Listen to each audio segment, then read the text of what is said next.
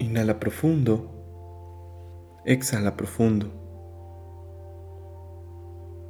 Inhala profundo. Exhala profundo. Cierra los ojos y escucha el siguiente cuento, imaginándote cada detalle, respirando, viviendo, degustando, sintiendo cada palabra.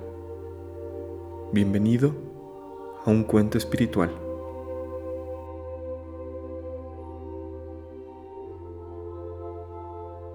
Una vez vivió un pueblo en el lecho de un gran río cristalino.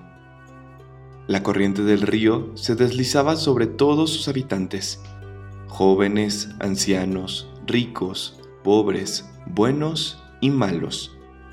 La corriente seguía su camino, ajena a todo lo que no fuera su propia esencia de cristal.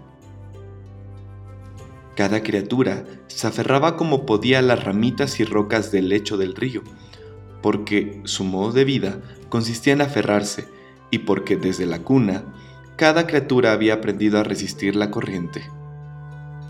Pero al final, una criatura dijo, Estoy harto de aferrarme, aunque no lo veo con mis propios ojos, confío en que la corriente sepa dónde va.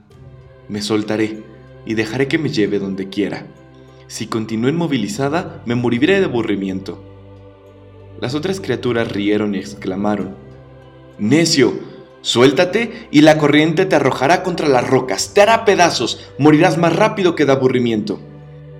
Pero la criatura no les hizo caso, y después de inhalar profundamente, se soltó. Inmediatamente la corriente la revolcó y la lanzó contra las rocas, mas la criatura tomó valor y decidió no volver a aferrarse. Y entonces la corriente la alzó del fondo. Nunca más le hizo daño las criaturas que se hallaban aguas abajo, que no la conocían, aclamaron, Vean, un milagro, una criatura como nosotras y sin embargo, vuela. Vean al Mesías que ha venido a salvarnos a todos. La criatura, flotando, respondió, No soy más Mesías que ustedes. El río se complace en alzarnos. Nuestra verdadera tarea es este viaje, esta aventura. Pero seguían gritando aún más alto, Salvador. Es nuestro Salvador. Sin dejar de aferrarse a las rocas. Cuando volvieron a levantar la vista, había desaparecido y se quedaron solas, tejiendo leyendas acerca del Mesías.